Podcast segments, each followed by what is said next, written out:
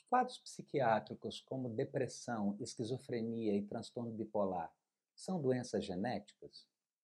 No vídeo da semana passada, eu falei para vocês que os estudos de genética em psiquiatria que se baseavam em agregados familiares, em estudos congêmeos, em estudos de adoção, nos levavam a responder essa pergunta dizendo sim e não. No vídeo de hoje eu vou mostrar como é que os estudos de genética molecular não apenas confirmam, como ampliam essas, eh, essas descobertas e por que, que isso tem uma importância tão grande para os diagnósticos psiquiátricos e para as grandes batalhas teóricas no campo da psiquiatria. Meu nome é Adriano Aguiar e esse aqui é o Segunda Opinião, um canal que busca fazer conversar a psiquiatria com a psicanálise, com a filosofia e com outros campos das chamadas humanidades.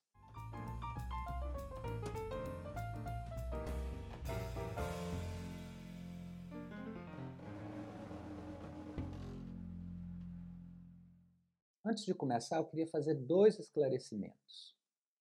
Uh, alguém me perguntou se os vídeos que eu iria trazer aqui no canal seriam mais voltados para psiquiatras e profissionais do campo da saúde mental. E a resposta que eu tenho para dar é que a minha ideia é que não. Minha ideia é que aqui a gente possa falar de algumas questões candentes, de algumas questões que são debates nesse campo tão amplo e complexo como é o campo da psiquiatria e da saúde mental, sobretudo na sua interface é, com a psicanálise, com a filosofia, por exemplo, é, e trazer para cá grandes debates, não apenas vídeos sobre ah, os sinais, os sintomas da depressão, procure um médico. A ideia aqui é trazer as discussões desse campo para pessoas que realmente têm interesse, mas não precisam ser psiquiatras, psicanalistas, psicólogos, nada disso. E outra coisa que eu gostaria de esclarecer é que grande parte do que eu vou falar aqui sobre genética uh, vem de artigos, de alguns artigos do Kenneth Kendler, que é um dos maiores especialistas uh, em genética e em psiquiatria no mundo, mas também é um psiquiatra muito interessado, muito preocupado com as questões conceituais da psiquiatria e com um certo reducionismo que tem muitas vezes é, predominado em nosso campo. Pode parecer um pouco paradoxal é, começar um canal sobre Psiquiatria e Humanidades, falando justamente de genética, que seria aquilo que tenderia a uh, situar os transtornos psiquiátricos como alguma coisa fora do âmbito das humanidades ou, ou, ou mais para o âmbito das doenças é, da natureza. No entanto, me parece que é importante começar justamente por aí. E eu vou tentar te explicar aqui por quê. O campo da psiquiatria sempre foi um campo, desde as suas origens, muito dividido entre aqueles que defendiam a perspectiva de que os distúrbios mentais eram doenças do cérebro e aqueles que defendiam que os distúrbios mentais eram sintomas que tinham relação com a história de vida e com a constituição subjetiva de cada sujeito singular. Em geral, os psiquiatras, por terem uma formação médica, tendem, em sua maioria, a defender a, a ideia de que as doenças mentais são doenças do cérebro como qualquer outra. E psicólogos, psicanalistas e outros profissionais mais ligados a esse campo das humanidades tendem a afirmar que não, que os transtornos mentais têm mais a ver com a história de vida de cada um. Por isso, a genética sempre foi um ponto importante nessa discussão. Mas para confirmar isso e saber como, de fato, essa influência da genética nos transtornos mentais se dá, eram precisos estudos de genética molecular. A genética molecular nada mais é do que a área da biologia que investiga a estrutura e a função dos genes no nível molecular. Ela tenta identificar é, que gene é responsável por cada característica ou doença. E os primeiros estudos de genética molecular em psiquiatria buscavam identificar um gene para cada uma das categorias diagnósticas. No entanto, os resultados desses estudos foram frustrantes. Não foi possível encontrar um gene para cada doença.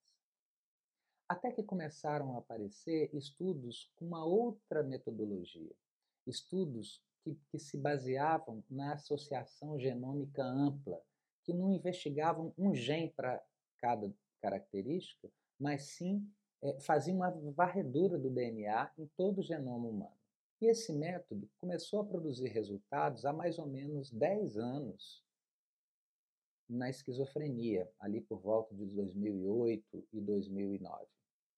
E é, novos estudos foram surgindo para uma série de outras características diagnósticas, como depressão, transtorno bipolar, TDAH, autismo, etc. É, e hoje já se tem uma base de dados bastante consistente sobre a influência da genética em todos esses distúrbios.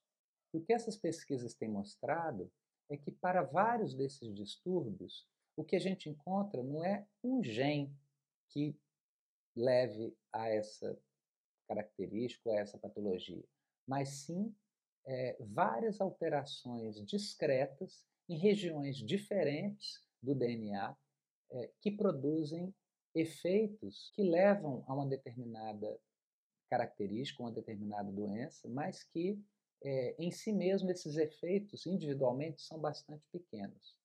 Ou seja, nós não estamos nos deparando com a estrutura arquitetônica genética que é bem diferente do que a gente esperava que seria. Não existe algo, e parece que não vai existir algo, como o gene da esquizofrenia, o gene da depressão, o gene do transtorno bipolar.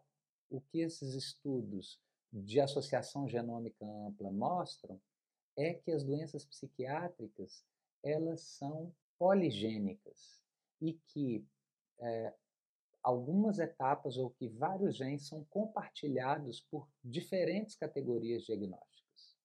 Em uma palestra que foi proferida em 1987, um dos principais líderes da psiquiatria acadêmica americana disse que quando chegasse o DSM-5, ou seja, no momento atual que a gente está vivendo, ele acreditava que a maior parte dos transtornos é, mentais é, teria o seu diagnóstico embasado em genética. E que, em vez de falar sobre esquizofrenia, por exemplo, nós estaríamos hoje falando em esquizofrenia do cromossomo 4, esquizofrenia do cromossomo 14, esquizofrenia do cromossomo 22, etc. Isso são, são só exemplos, ele não estava baseado em dados, ele estava só dando um exemplo de como é que ele imaginava é, que seriam os diagnósticos no futuro. Hoje, não apenas a gente não tem teste genético para fazer nenhum desses diagnósticos, como também os próprios achados da genética parecem é, não corroborar esse tipo de perspectiva. E que tipo de perspectiva é essa? Ao prever que o Manual de Diagnósticos Psiquiátricos do Futuro seria baseado em localizações de determinados genes no cromossomo, esse psiquiatra estava defendendo um modelo essencialista dos diagnósticos psiquiátricos.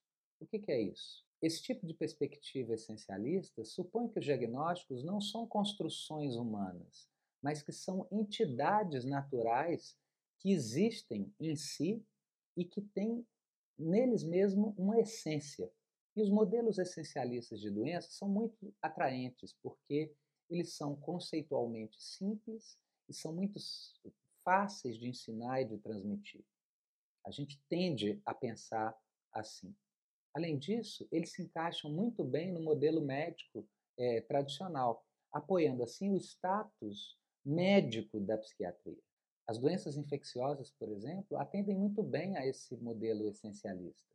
Os vírus e bactérias são entidades únicas, distintas, que produzem doenças específicas.